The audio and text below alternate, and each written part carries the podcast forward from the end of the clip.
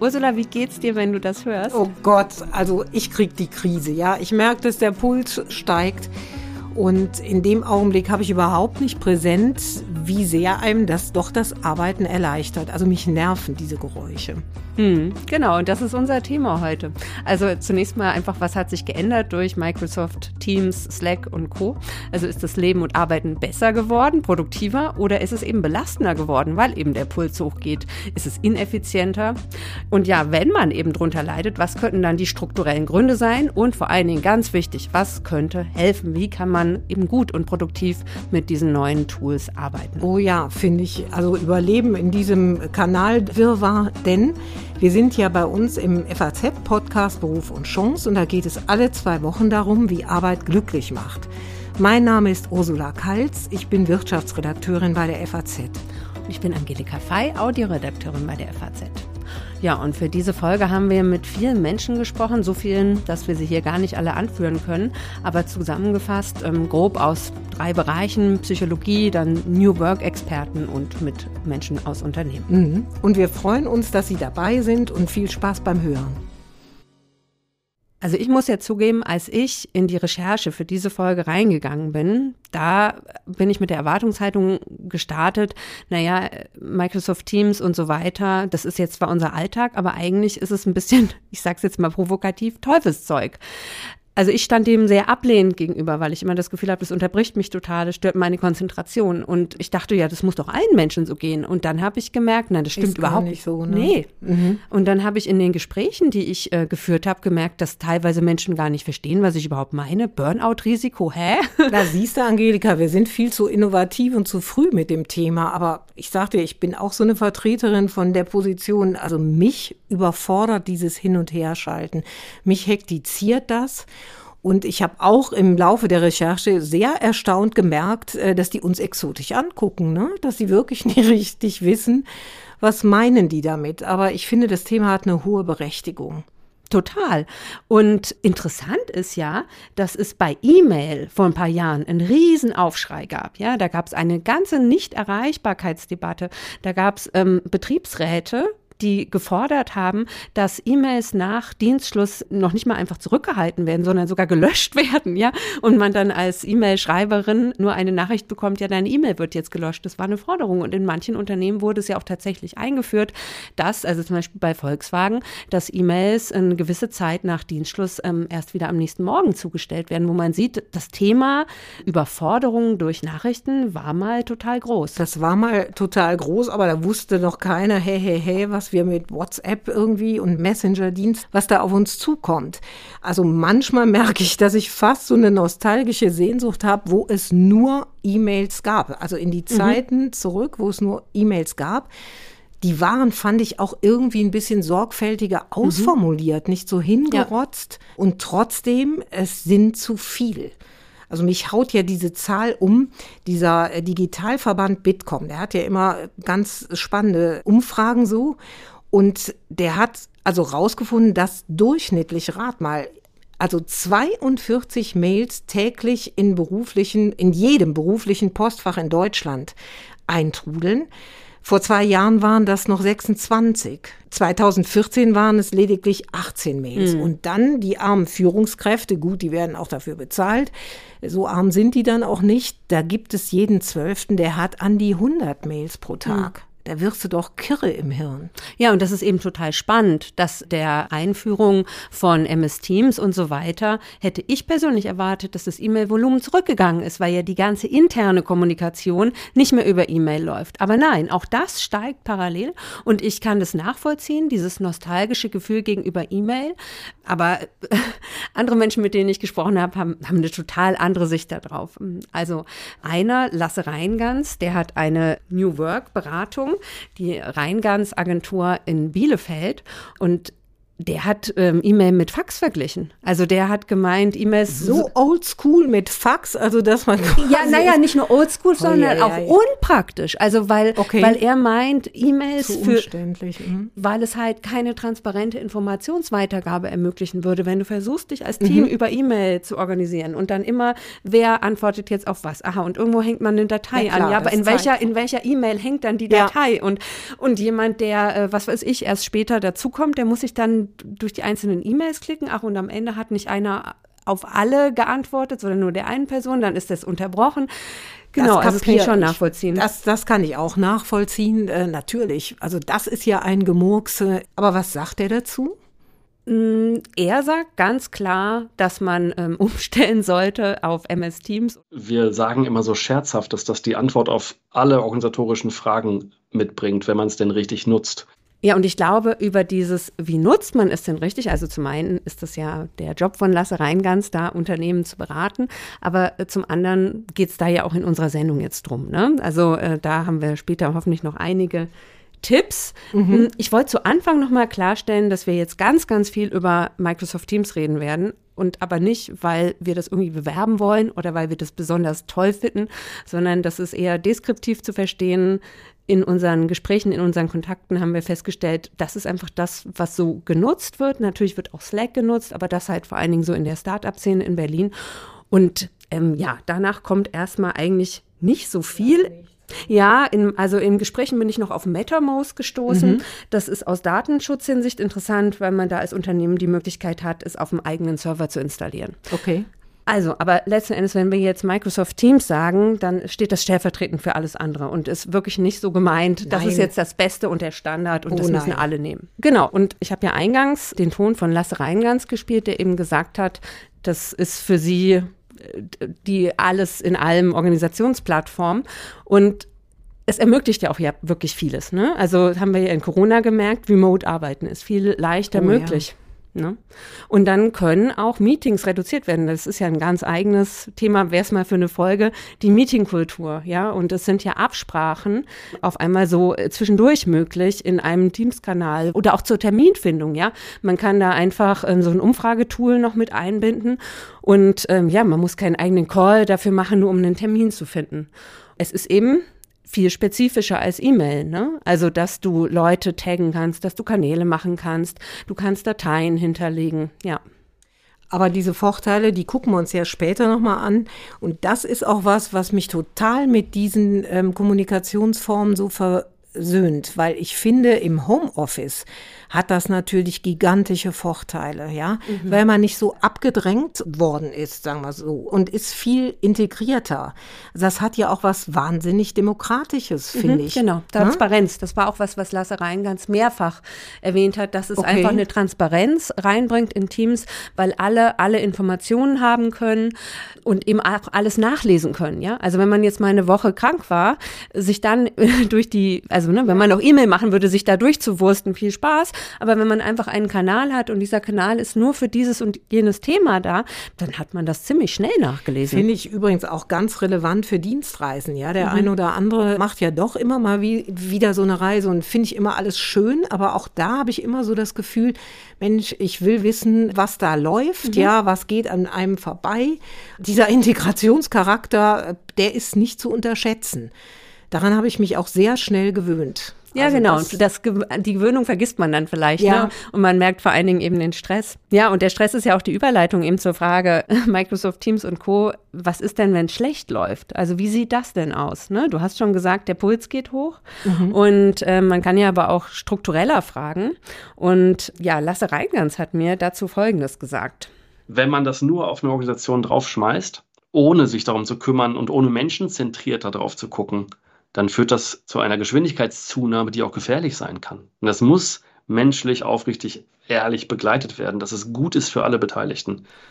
Das ist ja wohl ein Hammersatz, ja. Es muss menschlich, müssen wir uns auf der Zunge mal zergehen lassen, menschlich, aufrichtig, ehrlich begleitet werden also ehrlich gesagt, das klingt ja ein bisschen pastoral, aber ich finde es auch sehr sympathisch, weil ich sehr ahne und ich glaube viele Hörerinnen und Hörer auch, was er damit meint. Mhm. Ja, also dieses mal schnell irgendwas da rein posten und runterrotzen das ist ja auch das, was so Stress auslöst. Das heißt also, es muss gut moderiert werden. Ne? Naja, und die Leute sollen halt auch technisch nicht überfordert sein. Oh ja. Und was ich so ein bisschen rausgehört habe, ist, dass er in seinen Beratungen erlebt, dass das vor allen Dingen dann passiert, wenn quasi einfach, jetzt zum Beispiel während Corona, für die interne Kommunikation einfach E-Mail ausgetauscht wurde gegen Microsoft Teams. Was wir auch bei Kunden gerade erleben, da haben auch alle MS Teams, aber es wurde nie trainiert. Also es wurde nie, nie hat jemand erklärt, guck mal, das ist Teams, so läuft das und das ist das Tolle hinter Teams und lass uns jetzt als Organisation oder Team überlegen, wie wollen wir das Tolle denn für uns nutzbar machen. Weil Teams kann ja alles, so wie ganz viele Tools. Kann ja alles, aber wir brauchen gar nicht alles. Und ich kenne viele Menschen, die davon erstmal erschlagen werden und davor dann auch Angst haben, weil sie einfach nicht so versiert mit Office-Produkten oder einfach Windows- oder Apple-Computern umgehen können, dass die erstmal dann eine Sorge haben. Und wenn die Sorgen haben, dann fließt die Arbeit auch nicht mehr so, wie sie fließen könnte wenn es eben schlecht läuft, dann hat es ja massive Auswirkungen auf psychische Gesundheit. Also natürlich ist es jetzt nicht der eine Stressfaktor, der dazu führt, dass Leute überlastet sind. Da kommt ganz, ganz viel zusammen, Arbeitsverdichtung, dass Stellen unbesetzt sind, andere Leute müssen das ausfüllen und so weiter. Aber es ist natürlich ein Faktor. Diverse Studien zeigen es ja. Die psychische Belastung am Arbeitsplatz steigt. Da kann man sich eigentlich irgendeine rausgreifen und die ist immer gleich im Ergebnis. Ich habe jetzt einfach mal die Zahlen mhm. von der Technikerkrankenkasse und die sagt eben, dass bereits seit Jahren psychische Erkrankungen zu den Top drei Gründen für eine Krankschreibung zählen und dass es auf Platz zwei ist. Also hinter Grippe und Erkältung und noch vor den Erkrankungen des Muskel-Skelettsystems, also nehme ich an Hexenschuss und so weiter. Die durchschnittlichen Krankheitstage je Erwerbsperson aufgrund psychischer Belastung sind in den letzten zehn Jahren kontinuierlich gestiegen. Und zwar ist es ein Anstieg von gut 35 Prozent. Also das ist ja schon das viel. sind gigantische Zahlen, finde ich. Aber das führt, finde ich, auch in den Kern eines Problems. Ich finde, dieses Hin- und Herschalten überfordert mhm. Menschen. Ich habe auch keine Studie gefunden, mhm. die gesagt hat, das beflügelt einen, diese Häppchen-Infos sind super und Leute, tummelt euch nur noch auf TikTok. Ganz im Gegenteil. Ja. Und was ich sehr interessant fand, äh, dieses Schlagwort dazu, warum ist das so? Warum überfordert einen das? Weil das einen zu einem Kontrollverlust führt. Oder man erlebt so das Erleben eines Kontrollverlustes. Man kann eben nicht alles bewältigen. Und das ist für das Gehirn unfassbar schwierig. Da gibt es seriöse Forschung, die sagt, wer permanent zwischen verschiedenen Tools so hin und her switcht, das kann neurologische Schäden auslösen. Ja. Und so neu ist das gar nicht. Also ich habe für die Folge natürlich auch was recherchiert und es gibt 1927, ja, muss man sich mal äh, vor Augen halten. Da haben Psychologen schon dazu geforscht, was so Fließbandarbeit mit Leuten mhm. macht. Ja, da gibt es so eine schöne Studie oder Untersuchung, die heißen Task-Switch-Kosten. Mhm. Was heißt das? Also die haben untersucht, wenn Leute am Fließband von einer Aufgabe zur anderen wechseln müssen mhm. und auch in enger Taktung. Was ist das Ergebnis davon? Das läuft nicht schneller vom Band, mhm. sondern die Arbeitseffizienz nimmt ab. Also ich finde, das sollte man sich schon mal vor Augen halten, auch wenn das fast 100 Jahre her ist. Das hat sich ja noch alles verschärft. Und um das Stichwort auch nochmal zu nennen, ähm, du hast äh, bei der Techniker Krankenkasse all diese äh, schrecklichen Folgen da so aufgezählt. Es ist natürlich ein Klassiker, diese permanente Überforderung am Arbeitsplatz, Einfallstor für Burnout. Und vielleicht noch das so als letztes, was vielleicht auch die Eltern beschäftigen wird, die uns jetzt zuhören, weil die das wahrscheinlich Tag für Tag bei ihren Kindern erleben es beeinträchtigt unsere Aufmerksamkeitsspanne. Mhm. Ne? Man verlernt, sich auf tiefe Inhalte zu konzentrieren. Das ist dieses, dieser Nachteil dieser Häppchenkultur. Ja, ich fand diesen Ausdruck Task-Switch-Kosten super. Also es ist natürlich ein äh, furchtbarer Anglizismus. Furchtbar, ne? Aber ich finde ihn total einleuchtend und äh, klingt irgendwie auch besser als Aufgabenwechselkosten. ja. Und das ist ja der nächste Punkt, dass diese ganzen Tools, gerade bei Slack erinnere ich mich an die Werbekampagne, als das irgendwie von den USA rüber schwappte, dass das die Effizienz erhöhen soll. Und natürlich ne, kommen wir auch noch drauf, wenn das gut implementiert ist, kann das auch kann sein. Kann das sein, ne? Aber wenn man eben diese Task-Switch-Kosten mit einrechnet, halt nicht unbedingt. Und das ist, glaube ich, aus Unternehmenssicht auch ein Problem, wenn einfach die Effizienz sinkt und die Kommunikationsarbeit alles ja, alles einnimmt und die eigentliche produktive Arbeit, ne, in unserer Branche ist das, dass man was schreiben muss, ja, in anderen Branchen ist das vermutlich, dass man eine Präsentation erstellt, dass man Kalkulationen macht und so weiter, aber wenn diese eigentliche produktive Arbeit oder auch das Kreative, ja, dass man mal auf ganz neue Ideen kommt, wenn das dann äh, früh morgens erledigt werden muss oder abends noch so im Feierabend, ja. ja, eben zu diesen Randzeiten, weil der eigentliche Alltag so von diesem Dauerkommunizieren bestimmt ist, das ist auch nicht gut äh, für die Unternehmen. Und ich glaube, diese Erkenntnis, ja, dass wir so eine epochale, ich würde das echt so ausdrücken, mhm. eine epochale Verschiebung ja. haben zwischen Produktionsarbeit und Kommunikationsarbeit. Oder Ver Verm ne? Vermischung, Vernetzung. Ne? Es ja. ist so ineinander verwoben. Aber wir können ja das Rad auch nicht mehr zurückdrehen, das wollen wir ja auch nicht. Und deshalb fragen wir uns, wie kommt man denn von einer schlechten Implementierung zu einer guten? Ja, mhm. genau. Und da hat mir eine Psychologin was sehr Gutes gesagt. Bente Untit heißt sie. Und äh, sie arbeitet bei Shitshow. das ist eine Berliner, kann man sich vielleicht denken vom Namen her, eine Berliner ähm, Beratungsagentur. Und die berät Unternehmen in puncto psychische Gesundheit.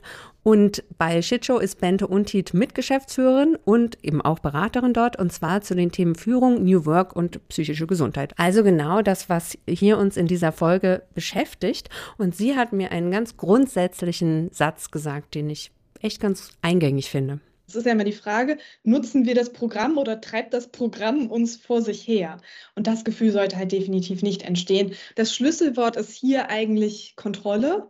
Also kann ich selbst entscheiden, dass ich erreichbar bin. Dann ist es ein Segen vielleicht, indem ich sage, okay, ich habe Arbeitszeitflexibilisierung, das erleichtert mir die Vereinbarkeit vielleicht von anderen Lebensthemen.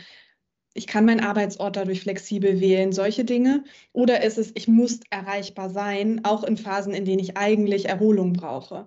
Dann ist es ein Fluch und ähm, das kann man eben auch dann tatsächlich in Belastungszahlen ablesen. Also dieser Eingangssatz, ja, nutzen wir das Programm oder treibt das Programm uns vor sich her? Das ist die entscheidende Frage. Und dann entscheidet sich eben Fluch oder Segen. Und ich finde, den Umgang damit muss man lernen, ja. Da gibt es keine Trennschärfe und da gibt es auch keine pauschalen Rezepte. Also E-Mail-Fasten, darüber können wir uns ja auch nochmal austauschen. Äh, das hat ja auch was Drolliges, ja. In was für einer Branche kann man sowas überhaupt machen? Dass man mal komplett Oder, sagt, ich schalte ja, das jetzt alles aus. Hm. Also da muss ich immer so ein bisschen grinsen, wenn ich diese Tipps so lese. Mhm. Ja, also machen Sie, wir sind ja jetzt gerade in so einer äh, Fastenzeit vor österlichen Zeit. Also lassen wir mal nicht nur die Süßigkeiten weg und den Alkohol, sondern eben auch die E-Mails. Also da frage ich mich immer, Leute, wo lebt ihr und vor allen Dingen, wo arbeitet ihr? Ja, also da würden meine Kollegen mir aber was husten, äh, wenn ich sagen würde, so, ich bin jetzt mal drei Stunden überhaupt nicht erreichbar. Aber das ist eben die Frage, ja, ob sowas nicht doch möglich ist, dass man oder es ist die Frage, ob wir es für die Zukunft nicht lernen müssen. Ne? Ich glaube ja, weil wir sonst irgendwann tatsächlich ins Burnout äh, krachen. Ja. Und die Frage ist halt, wie weit oben sowas anfangen muss. Und da fand ich was sehr interessant, was mir Adele Holdampf-Wendel gesagt hat. Sie ist Juristin und ist beim Digitalverband Bitkom für den Bereich Future of Work und Arbeitsrecht zuständig. Sie beschäftigt sich mit New Work, mit den Auswirkungen der Digitalisierung auf die Arbeit und eben damit, wie das mit dem Arbeitsrecht zusammenhängt. Und sie hat es so gesehen, dass wie ein Unternehmen sich selber versteht, sich das eben auch im Umgang mit dem Messenger widerspiegelt. Aus meiner Sicht ist es so, dass ähm, in der Kommunikation, wie wir über Messenger kommunizieren, da drückt sich auch die Unternehmenskultur aus. Also es ist nicht so, dass ähm, Messenger-Kommunikation die Unternehmenskultur beeinflusst, sondern aus meiner Sicht ist das so, dass die Unternehmenskultur und die Kommunikationskultur innerhalb des Unternehmens prägt dann auch, wie wir innerhalb von Messenger-Diensten kommunizieren wenn ein Unternehmen generell schon ständige Erreichbarkeit voraussetzt, oh, dann wird es natürlich auch bei ja. Messenger so sein. Und wenn ein Unternehmen auf, auch mal auf Achtsamkeit oder auf Konzentration setzt, dann ist die Chance vermutlich größer, dass es auch einen guten Umgang mit Messengern gibt. Aber ich glaube, Angelika, da sind wir wieder, da schließt sich ein bisschen wieder der Kreis. Egal, was für arbeitspsychologische Themen wir auch hier so aufgreifen, Es endet oft damit, dass man am Ende auch mal fragen muss, oder wir müssen uns das angucken, wie sieht es mit der Führungskultur aus? Ja. Wenn du natürlich einen Chef oder eine Chefin hast, die, die nachts noch Mails versendet mhm. oder die einen ähm, um 19 Uhr anfunkt, ja, ja oder ähm, so, so Diskussionen, auch wenn es nur so banale Sachen mhm. sind, anzettelt nach offiziellem Feierabend, ja. dann setzt einen das unter Druck. Ja. ja. Und vielleicht auch noch mal Folgendes. Natürlich kann man sich auch ausklinken. Dann sind wir wieder beim Kommunikationsthema. Aber das, da braucht es, finde ich, Vereinbarungen. Ja, und eben, wie du gesagt hast, die Vorbildsfunktion der Führungskraft. Ne? Das ist übrigens auch das, was mir Lasse Reingans und Bente Untit, die ja beide für Beratungen arbeiten, mhm. die für New Work und damit auch für Digitalisierung zuständig sind, beide total bestätigt haben. Also da haben sie fast identische Worte gewählt. Und ähm, ja, Lasse Reingans hat gemeint, ähm, dass wenn er ähm, mal am Wochenende doch noch mal irgendwo online ist und er sieht, ein Kollege tummelt sich da auch in dem Teams-Kanal, ja. dann sagt er auch mal, hör mal, Wochenende, raus. Echt? Und schmeißt den raus? Und ein, also wir sind ja jetzt quasi von oben runter gegangen, ne? Wir hatten Unternehmenskultur, mhm. wir hatten Führung und da sind wir jetzt dann vielleicht bei uns selber angekommen, ne? Und da ist der Punkt Selbstreflexion natürlich wichtig, oh, ja. wie quasi bei all unseren Themen, ja.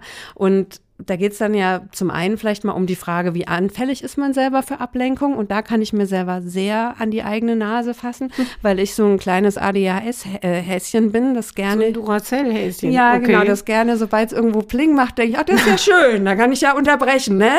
Also für mich ist es total wichtig, dass ich mir eine Arbeitsumgebung schaffe, die mich fernhält davon. Es gibt ja manche Menschen, die sehen dann, aha, da ist irgend so eine, die Zahl bei Teams, die da angezeigt wird, die steigt, ist mir egal, ich muss jetzt den Text schreiben das kann ich nicht. Und ja, das, das muss man sich einfach selber klar sein. Finde ich aber einen ganz, ganz schwierigen Punkt. Ja, also wir wollen ja nicht so selbstbespiegelnd hier sitzen, aber wir sind halt beide in der Medienbranche und ich unterstelle das auch mal bei dir. Einen treibt ja schon sehr die Neugier, ja. Das ist ja schon spannend, in so einem Maschinenraum zu sitzen und Push-Nachrichten zu bekommen. Also darum habe ich auch eingangs bei unserer Begrüßung so gesagt, dass mir das den Puls so hochtreibt. Mhm. Ich bin sehr schlecht darin, das auszublenden. Mhm. Also wenn ich dieses Plingen höre und wenn ich denke, da kommt eine WhatsApp-Nachricht, ähm, ich habe da einen unglaublichen Drang, ähm, mir das sofort anzugucken. Aber ich bin, glaube ich, mit diesem Druck auch nicht alleine. Also ich habe mich darüber mit einer Psychologiestudentin unterhalten, Dana Boric aus Düsseldorf und habe die mal so neugierig gefragt, wie das denn für sie ist. Sie ist ja angehende Fachfrau eigentlich im Umgang mit Stress oder drohendem Stress und da hat sie was ganz Interessantes dazu gesagt. Der Schritt dahin zu gehen, das Smartphone auszuschalten und nicht drauf zu schauen, das ist natürlich etwas schwieriger, als immer mal wieder zu checken. Der Reiz dafür ist sehr, sehr groß. Aber ich versuche schon darauf zu achten, mehr im Hier und Jetzt zu leben, als ständig zu schauen, was auf dem Handy los ist. Also man merkt schon, das Thema, die Krankheit, an der wir leiden, Angelika, das ist das FOMO, ne? Fear of Missing Out, Angst, was zu verpassen. Das ist tatsächlich so ein Begriff, der wabert ja in vielen Kreisen rum. Dara Boric äh, hat mir das auch noch mal so bestätigt. Die Angst, was zu verpassen oder auch die Übernutzung von dem Handy ist ein großes Thema. Von Freunden und Bekannten habe ich aber auch schon mitbekommen, dass Techniken wie eine Bildschirmzeit einrichten helfen können oder auch einen Erholungskontext schaffen. Einfach mal bestimmte Zeiten oder bestimmte Orte festlegen, an denen nicht ans Handy gegangen wird. Benachrichtigungen für Apps ausschalten, die zweitrangig sind oder auch Apps deinstallieren in zum Beispiel Prüfungsphasen. Das heißt, also wir merken, Angelika, wir haben jetzt auch so ein bisschen, also was heißt gejammert, aber schon so ein bisschen geklagt, wie schwierig das ist. Dann wäre es, finde ich, auch mal Zeit, mal zu überlegen, wie kann man sich denn dagegen sowas schützen? Mhm. Gibt es denn so Zeitmanagement-Techniken? Mhm. Und natürlich gibt es die. Also ich habe Jürgen Walter dazu befragt. Äh, der ist Arbeitspsychologe und arbeitet viel mit Teams, geht oft in Unternehmen, in Firmen. Und der kennt natürlich all die Methoden und hat uns da quasi eine knappe Zusammenfassung mal geliefert. Ja, das Zeitmanagement bietet schon interessante Aspekte. Also Pareto-Prinzip, die 80-20-Regel, ähm, 80 Prozent der Arbeit schaffe ich mit 20 Prozent Aufwand, wenn ich jetzt richtig perfekt werden will. Ja, das kostet aber richtig Zeit. Wobei das mich natürlich nicht beruhigt, wenn ich mich ins Flugzeug setze oder auf den OP-Tisch. Da will ich schon 100 Prozent. Aber im Grunde 80-20-Regel, perfekt sein muss ich meistens nicht. Oder diese 25 Minuten äh, Pomodore-Technik, dass ich mich wirklich 25 Minuten auf eine Sache konzentriere und mich durch nichts ablenken lasse. Das ist schon eine gute Methode. Oder nehmen wir noch eine dritte, Prioritäten setzen. Und hier zu unterscheiden, was ist eilig, was ist wichtig, das ist ein Unterschied. Ich mache ein Beispiel, Steuererklärung ist wichtig, sie ist nicht unbedingt eilig. Wenn sie auch noch eilig wird, weil ein Termin abläuft, ja, dann sollte ich sie machen, dann hat sie Priorität A. Also die Unterscheidung, Prioritäten setzen, das sind auch Dinge, die auf jeden Fall mir helfen, mit dem, ja, Arbeitsbelastungen eben umzugehen, mit dem Informationsflut und so weiter. Das heißt also, Angelika, es scheint auch eine Typsache zu sein, wie ähm, ich mich abgrenzen kann. Oder welche Methode mir hilft. Ich finde zum Beispiel diese Pomodoro-Technik, die mhm. ihr auch erwähnt, mit den 25 Minuten. Das habe ich gemerkt, ist für mich ein guter Zeitraum. Du hast ja auch schon gesagt, wenn wir in unserer Branche wirklich für drei Stunden mal nicht erreichbar wären, mhm würde vermutlich toleriert werden, aber wäre grenzwertig. Also nicht toleriert werden, weil unsere Kollegen nicht alle super nett sind, sondern einfach, weil es bei uns halt öfters mal brennt. Und da sind drei Stunden dann schon sehr langer Zeitraum. Aber 25 Minuten, das müsste eigentlich immer gehen.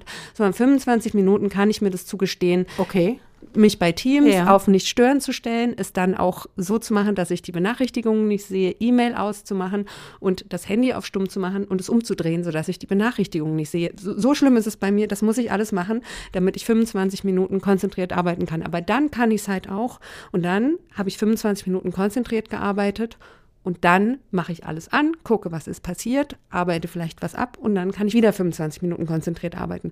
Und früher hatte ich so diesen Zeitraum 40 oder 45 Minuten ja. und das wäre zum Beispiel zu lang. Da hätte ich die, die Ruhe nicht. Und dann wäre die, glaube ich, bei mir zum Beispiel der Impuls zwischendurch, ach, ich muss doch mal noch mal kurz gucken, der wäre da und dann wäre schon wieder diese Regelung aufgebrochen. Das ist ne? ja witzig, weil ehrlich gesagt, ich bin der 40 Minuten Typ. Ja, siehst du, wie individuell also, das ist. Ich merke, wenn ich mich wirklich in so eine Aufgabe versenke und äh, also ich will jetzt nicht äh, betonen, dass ich ständig in so einem Flow bin, das natürlich nicht, aber wenn ich da so reingerate, mit 25 Minuten komme ich überhaupt nicht aus.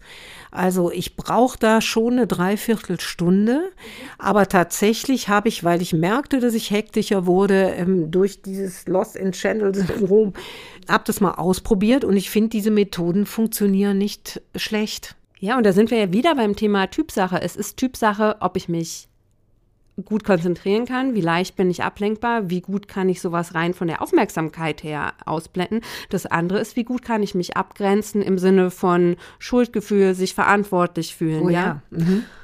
Das ist der zweite Aspekt, über den man sich Gedanken machen muss. Dazu hat auch der Arbeitspsychologe Jürgen Walter ziemlich energisch und knackig was gesagt und das sollten wir uns auf jeden Fall mal anhören. Ja, über ständige Erreichbarkeit äh, wird geklagt. Aber ich sag so, es steht in keinem Vertrag, den man mit seinem Arbeitgeber, mit seiner, seinem Verein, seiner Frau gemacht hat.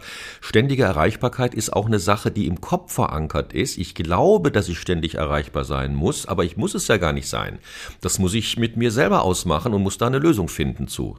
Aber ich muss mich doch mal fragen, wie nutze ich denn meine Zeit? Und ist es wirklich immer wichtig, dass ich immer 100 Prozent überall mitmische? Ich brauche ja meine Freizeiten und meine freie Zeiten, um wieder zu Kräften zu kommen, um mich zu erholen, um mich mit meinen eigenen Dingen zu beschäftigen, wo ich wieder Kräfte raushole, die mir Spaß machen. Ich muss mich nicht ständig nach anderen richten und glauben, ich müsste erreichbar sein. Ja, da habe ich auch mit Bente Untit drüber gesprochen, der Psychologin und Beraterin und Mitgesellschafterin von äh, Shitshow, der Beratung aus Berlin für psychische Gesundheitsthemen am Arbeitsplatz. Und äh, ich habe sie zum Beispiel gefragt, wie ist denn das, wenn ich auf dem Spielplatz bin mit meinem kleinen Kind und dann doch nochmal Teams checke?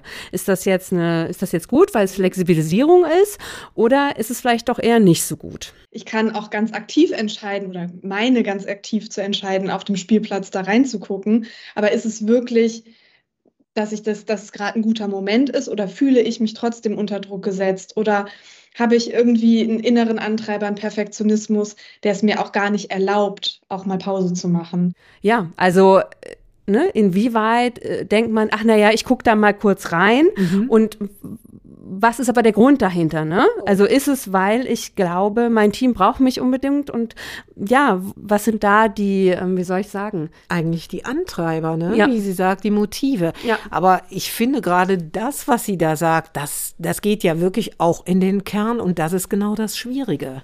Denn da ähm, muss man ja wirklich selbst reflektieren und sich das mal kritisch fragen. Mhm. Ja, was, was ist das? Mache ich mir den Druck nicht wirklich selber so Ja. im Kopf? Ja, keiner wird mich verhaften, weil ich jetzt mal eine Stunde nicht erreichbar Ja. war.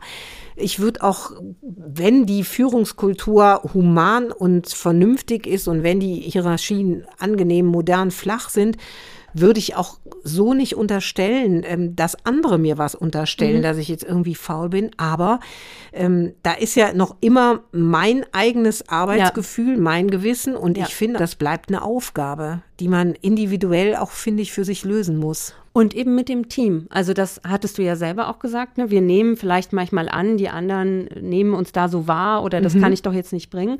Und das ist das, was mir sowohl Bente Untit als auch Lasse Reingans beide bestätigt haben. Man muss da eine Klarheit reinbringen und man darf nicht diese unausgesprochenen Sachen einfach im Raum stehen haben. Und ich habe das jetzt selber mal ausprobiert. Ich habe gestern einfach meinen Okay. Kollegen gefragt, ähm, wie ist denn das? Ähm, machst du dich auch manchmal einfach auf nicht erreichbar und guckst du da bei anderen? Findest du das eigentlich aggressiv?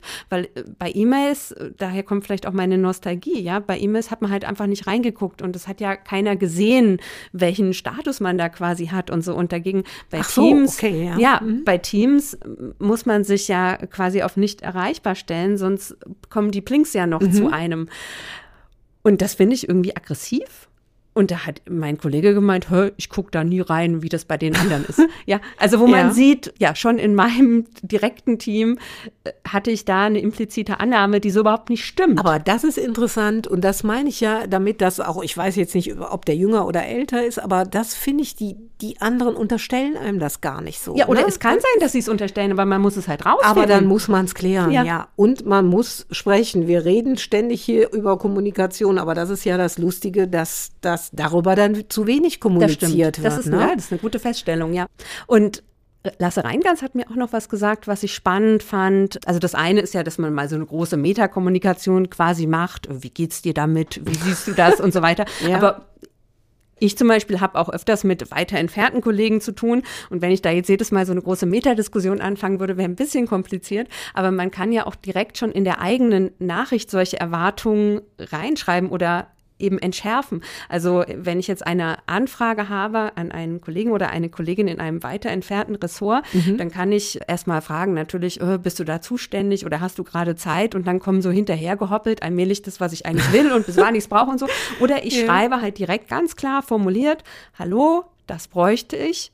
Ich bräuchte es bis dann und dann aus diesen und diesen Gründen. Und das halt einfach direkt in der ersten Nachricht und damit entweder signalisieren, das eilt jetzt wirklich oder kein Stress, hat Zeit bis morgen. Und das ist ja ein bisschen das, was du eingangs bei E-Mails gesagt hast. Ne? Bei E-Mails hat man das gemacht oder ich habe es zumindest gemacht, dass man direkt sich Zeit nimmt, das präzise zu formulieren und sich auch zu überlegen, was muss der andere eigentlich wissen, in welcher Reihenfolge muss er es wissen. Ich habe dann sogar das noch gefettet, ja, Ja. wenn ich eine Presseanfrage Ja, habe gestellt habe. auch schon mal gemacht. Ja, Mhm. einfach damit klar ist, das ist jetzt das wirklich Wichtige, das ist der Termin. Und seine Aufforderung ist ein bisschen, das auch sich anzugewöhnen, wieder so präzise halt auch im Teams-Chat zu formulieren. Und das finde ich auch was, was man sich mitnehmen kann. Kann man sich mitnehmen, aber ich merkte auch schon wieder, also man muss wirklich drüber sprechen, weil ich auch, während wir uns hier so unterhalten, merke ich, was mich manchmal an diesen Teams austauschen da so stört. Das hat ja auch oft was ganz Knappes, mit Verlaub gesagt, manchmal hingerotztes, ne? Ja. Ohne Filter und ehrlich gesagt, dieses Hallo, Hallo, Hallo, ich habe ja eine Hallo-Allergie, ja, ich schreibe ja stur weiter, liebe Angelika, irgendwie, lieber Holger oder was. Aber ich merke, durch diese Schnelligkeit wird das alles befördert und da muss ich mich dran gewöhnen, aber ähm, es hilft ja alles nichts. Ich will ja auch nicht mehr darauf verzichten. Ja. Ne? Nur man muss es sich bewusst machen. Ja, da kommen wir vielleicht auch allmählich so ein bisschen zu dem, was ich vor allen Dingen mitgenommen habe aus meiner Recherche. Und das ist, dass man sich Zeit nehmen muss. Lasse Reingans von der Agentur Reingans aus Bielefeld, der hat mir gegenüber den schönen Begriff digitale Reife verwendet. ja, ein schönes Schlagwort, aber er hat ja recht damit. Genau. Ne? Und das meint eben zum einen, dass man sich für die Selbstreflexion Zeit nimmt, dass man sich für die Implementierung im Team Zeit nimmt, mhm. indem man Regeln trifft, Absprachen oh ja. macht und ganz wichtig, und da kann ich mir auch sehr an die eigene Nase packen, das Kennenlernen der technischen Funktionen, die Teams eigentlich bietet. Also wie läuft denn das eigentlich ab? Also wie, wie funktioniert denn das? Und ich habe das, ja, was natürlich an mir auch lag, on the fly gelernt. Also während ich es verwendet habe, habe ich und habe mich dabei natürlich unheimlich aufgeregt und war total genervt. okay. Dieses blöde Teams, ja. Dabei lag es ja an mir. Ich hätte ja. mir ja mal die Zeit nehmen können und hätte dann äh, natürlich auch die Ressourcen zur Verfügung gestellt bekommen. Aber da war ich einfach zu faul, ja. Also ich oute mich jetzt hier, ein jüngerer Kollege, der auch immer ganz gerne knackig formuliert, der hat mir auch beim dritten Mal gesagt, Ursula, du musst das taggen. Mhm. Ja, manchmal geht das ja ratzfatz, dann geht's wieder nicht und äh, das hat mich so gedemütigt, dass ich irgendwie das ja, nie weil mehr jemand, falsch weil mache. Ja, ja weil er es halt, weil, weil man dann sonst verpasst man es. Ne? Ja, man und das muss man erst lernen. Wann bekommt mein Kollege die Benachrichtigung, dass ich ihm hier in diesem Kanal gerade was oh, ja. schreibe und wann halt nicht, ne? Wobei Angelika jetzt einen fiesen Seitenhieb, das kann ich mir da nicht verkneifen. Ich bin ja schon Boomer, ja, also Boomer-Jahrgang und merke, wie gesagt, ich will nie mehr drauf verzichten, aber manchmal denke ich auch, ihr ganz Jungen, ja, das könnt ihr wirklich fluffig und äh, auf der linken Pobacke, aber ihr traut euch nicht mal, mal zu einem Telefonhörer ja, zu greifen. Ne? Das ist ja auch die Allzweckwaffe, wenn keiner reagiert oder mhm. keiner hat sich abgemeldet, man braucht aber dringend eine Rückmeldung. Also ich mache das dann oldschool und rufe an mhm. und muss manchmal lachen, wenn es so richtig drängt. Äh, das funktioniert dann eben auch. Und mhm. das ist dann auch oft ein netter Plausch, ähm, aber das, das, gute alte Telefonat, ähm, das wird dadurch, finde ich, wieder irgendwie attraktiver. Ja, mhm. also das soll man auch nicht ganz vernachlässigen. Mhm. Aber wir sind uns einig, glaube ich, ähm, man muss die Technik drauf haben. Ne? Also das ist was, das fand ich auch so in der Corona-Zeit. Plötzlich wurde das implementiert und dann hieß es, ja, schaufelt euch das mal drauf. Aber wie das richtig geht, mhm. das, das war auch sehr Learning by Doing. Ne? Ja, und wir haben ja eingangs schon gesagt, hm, irgendwie hatten wir in der Recherche manchmal auch das Gefühl, wir sind ein bisschen früh dran fast mit dem Thema, weil so explizit, wie gesagt, zu E-Mails gibt es ganz viel, aber explizit zu der Nachrichtenüberflutung durch MS Teams, Slack und so, es gibt ein bisschen was, Slack-Etikette und so weiter, mhm. aber so richtig explizit haben wir jetzt zumindest nichts gefunden. Und ja, daran sieht man ja, wir sind vielleicht immer noch als Unternehmensarbeitskultur in Deutschland in, auf diesem Learning by Doing gerade. Bin ich felsenfest von überzeugt. Und wenn wir das dann mal gelernt haben, dann bietet es halt große Chancen. Also Lasse Reingans hat einerseits diese Digitalberatung, aber er ist vor allen Dingen auch bekannt geworden durch sein Buch Die Fünf-Stunden-Revolution, mhm. wo er eintritt für eine 25-Stunden-Woche bei gleicher Bezahlung. Und da sieht man ja schon, also wenn man jetzt dafür eintritt, dass man einen Fünf-Stunden-Tag oder eine 25-Stunden-Woche einführen kann, dann bedeutet das ja auch, da ist auch kein Raum für Unnötiges. Und wenn man dann aber gleichzeitig als eigene Beratung oder auch ja bei den Unternehmen, die man berät, auf sowas wie MS Teams als das große Tool setzt, dann muss das ja auch bedeuten, man muss wirklich gelernt haben, damit effizient umzugehen. Und da sieht man, das kann auch eine totale Chance für die Zukunft bieten. Also wir haben eine ganz andere Asynchronität und das zahlt extrem darauf ein, dass wir zukünftig eine viel flexiblere Form von individueller Arbeitsgestaltung haben können. Und das ist super, weil das brauchen wir, vor allem wenn wir jetzt nach hinten gucken in fünf bis zehn Jahren und wesentlich weniger Menschen an Bord haben werden, weil überall der Fachkräftemangel uns zehn Beine stellt. Ne? Und die Leute, die wir haben, halt auch am besten gesund bleiben, nachhaltig lange arbeiten können und den besten Job machen können, den sie machen können. Und das hat mir dann irgendwie nochmal so richtig Hoffnung gegeben, weil ich dachte, ah, es, wird gar nicht immer, oder es muss gar nicht so sein, dass immer alles schlimmer wird und alle werden immer überforderter oder man wird so überradend von den Plinks. Es gibt auch rein theoretisch die Möglichkeit, das schön zu gestalten. Mhm. Und ich sage jetzt mal diese Floskel, aber ich finde, das hat da eine Berechtigung. Ich finde, darin liegt eine große Chance, mhm. wenn man sich das zunutze macht, ja, und wenn man aufpasst, dass die Technik einen nicht selbst regiert, sondern dass wir die Technik regieren. Also was er da sagt, diese Freiheit in Arbeitswelten und mit Arbeitsmodellen, darauf möchte ich im Leben nicht mehr verzichten. Ja, natürlich ist es auch immer eine idealisierte Welt, ja. Also das ähm, klingt dann auch immer so schön, wenn Unternehmen das, was weiß ich, auf ihrer Seite schreiben und so. Eben, wie das dann in der Realität aussieht, ist immer noch mal eine andere Frage. Wollte ich gerade sagen, an dem Ideal haben wir ja jetzt heftig gekratzt, ne, in ja. dieser Folge. Ja, was ich total spannend finde, ist die Frage, wo ist denn der Aufschrei oder wieso gibt es ihn nicht? Oder ja, haben sich alle damit abgefunden oder sehen eben so sehr die Vorteile im Vergleich zu E-Mail? Also wir haben es ja eingangs schon gesagt, bei E-Mail gab es diese Nichterreichbarkeitsdebatte. Mhm. Und ich habe mich gefragt, wieso gibt es die nicht auch bei Teams und, und Slack und so? Also sind wir da einfach nur noch zu sehr im Überlebensmodus und quasi die revolutionäre Kraft muss ich erst noch finden? Oder ist es eben so, dass man viel ambivalenter ist, weil man im Vergleich zu E-Mail viel mehr auch die Vorteile sieht? Oder ist es so, dass doch schon mehr Menschen, als ich dachte, oder mehr Unternehmen, als ich äh, eingangs dachte, diese digitale Reife eben haben. Und ich habe dann einfach mal nachgefragt, zum Beispiel bei Volkswagen, ja, denn die waren es ja, die damals in dieser E-Mail-Nicht-Erreichbarkeitsdebatte eben das eingeführt hatten, dass nach einer gewissen Zeit die E-Mails nicht mehr zugestellt werden. Und mich hatte einfach interessiert, machen die das immer noch so? Mhm. Und so ganz hart bekommen äh, habe ich es nicht, meine Anfrage, aber ich habe schon die Information bekommen, dass zumindest in gewissen Teilen des Unternehmens für Tarifbeschäftigte das nach wie vor gilt, dass E-Mails nach einer gewissen Zeit nach Dienstschluss nicht zugestellt werden und, und das ist dann natürlich nur konsequent, dass dann auch Teams nicht erreichbar ist. Interessant. Das heißt, Sie haben das beibehalten. Das Sie haben das beibehalten. Wahnsinns-Schlagzeilen gemacht. Also ich habe noch ein Argument oder eine Vermutung. Ich kann das ja auch nicht erhärten, aber mein Eindruck ist, ähm, dass es da auch bei den anderen Diensten keine große Revolution gibt, weil weil Corona so viel auf den Kopf gestellt mhm. hat, weil ja. jeder weiß, dass wir diese alten Modelle nicht mehr zurückbekommen. Ja. Und ich glaube, es gibt schon auch so eine Scheu von Leuten, die darunter leiden, denen bewusst ist, dass sie darunter leiden, dass sie nicht so als Vorgestrige gelten mhm. wollen. Ja, also wie mhm. schräg ist das denn, wenn ich als Boomerin plötzlich sage, uh, das ist mir alles zu schnell und zu hektisch mhm. und ich verliere mich hier in diesen Kanälen, schalten mhm. wir das mal ab ich will mich doch nicht abschalten. Ja. Ich will doch weiter auf der Welle schwimmen, mhm. nur eben so, dass die Wassertemperatur auch so ist, dass man es verkraften kann, sagen wir es mal. Das ist ein schönes Bild. ja, und in anderen Unternehmen habe ich dann mitbekommen, die versuchen das auch nicht mit dem Abschalten, sondern die setzen eher aufs Thema Achtsamkeit. Bei Brosch zum Beispiel, da habe ich auch die Antwort bekommen, dass sie einfach versuchen, ihre Mitarbeiterinnen und Mitarbeiter generell mehr dafür zu sensibilisieren, wie sie einfach achtsam mit sich selber umgehen können.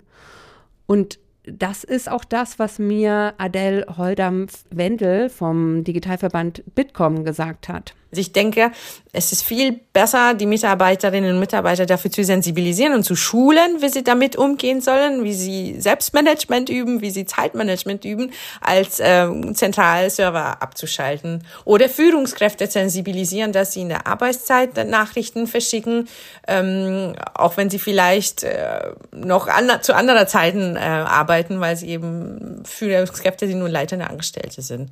Ist ja interessant, was sie da sagt. Das deckt sich ja auch ein bisschen damit, auch noch so eine Bitkom-Umfrage, ne? Erreichbarkeit über Weihnachtsfeiertage. Nun sind die noch weit hin, aber fand ich schon interessant. Die Erreichbarkeit, die nimmt ja eindeutig ab, ne? Vor fünf Jahren hatten noch 71 Prozent, also fast drei Viertel der Beschäftigten gesagt, dass sie über die Feiertage erreichbar sein werden. Und vergangenes Jahr waren das nur noch, allerdings in Anführungszeichen, knapp die Hälfte, nämlich 49 Prozent. Finde ich auch interessant, denn ich finde, Angelika, wir müssen uns ja auch immer klar machen, natürlich gibt es Berufe, wo so Rufbereitschaft, ja, Erreichbarkeit rund um die Uhr vorausgesetzt werden. Notarzt, Bergretter, Katastrophenjobs, ja. Alles prickelnd, alles toll. Nur ich finde, der Unterschied besteht halt darin, die haben sich dazu bewusst entschieden. Mhm. Ne? Also wenn ich eben Notarzt werde, Notärztin werde oder Bergretterin, um mal was Exotisches zu nehmen, dann gibt mir das ja auch so ein bisschen so einen Kick. Und es so ist auch wirklich notwendig. Also der Kick notwendig. kommt ja nicht aus dem puren Adrenalin, sondern der kommt ja daher, genau. dass ich wirklich Leben rette. Richtig, wenn ich dieses Berufsbild haben will und einer nachts in die Klamm rauscht, äh, dann muss ich los. Dann muss ich mein warmes Federbett verlassen und los geht's. Aber das finde ich, und das müssen wir uns zum Ende nochmal selbstbewusst klar machen, wir als normale Angestellte in mehr oder weniger biederen Berufswelten, wir haben ja nirgendwo unterschrieben, dass wir ständig erreichbar mhm. sind. Und wir müssen eben nicht die Welt retten. Und den Hau, den Seitenhieb kann ich mir nicht verkneifen. Wir kriegen ja auch nicht so viel Schmerzensgeld. Ja. Ja. Ja, also es ist ein spannendes Thema, weil es ein Thema ist, bei dem, glaube ich, ja eben Fluch und Segen, wie es Bente Untied gesagt hat, sehr nah beieinander liegen können. Es kann wirklich entlastend sein, weil es einem Pendlerwege erspart und so weiter. Aber es kann halt auch ein Fluch sein, weil es eben ja diese Adrenalinsucht von einigen von uns eben befriedigt, weil es uns das Gefühl quasi geben kann, wir sind jetzt auch Bergretter, ja. wir müssen jetzt dieses Problem über die Feiertage, es ist so wichtig, wir müssen das lösen. Oder eben, weil es auf unser Schuldgefühl einspielt, ja.